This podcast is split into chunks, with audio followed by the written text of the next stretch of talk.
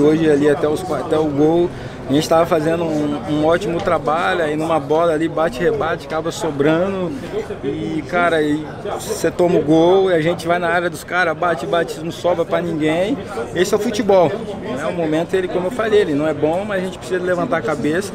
Né? Os atletas não vai mudar, vai ser os mesmos que o mesmo grupo, né? Que vai estar até até o final, mas sem dúvida nenhuma nos incomoda, incomoda muito estar nessa situação.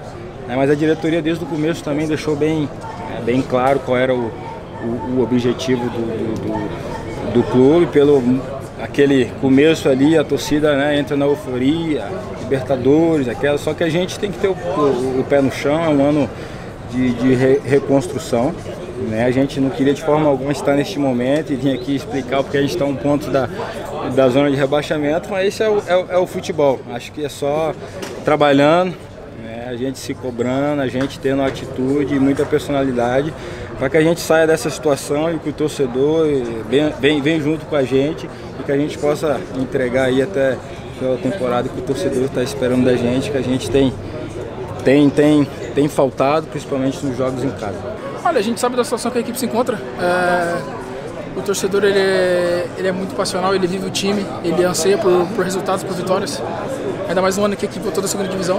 É, a gente está tá rodando essa zona um certo período, ali de, de, de, de beirando de, de Z4, que é, que é muito chato. É, por muitas vezes os pontos escaparam por inabilidade nossa.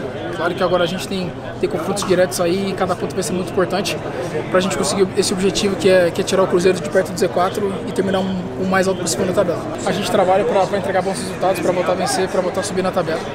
E a gente vem mais uma vez e tropeçou. É, mesmo a gente ressaltando a qualidade do, do, da equipe do Flamengo, é a nossa responsabilidade ali dentro de campo buscar pelas vitórias.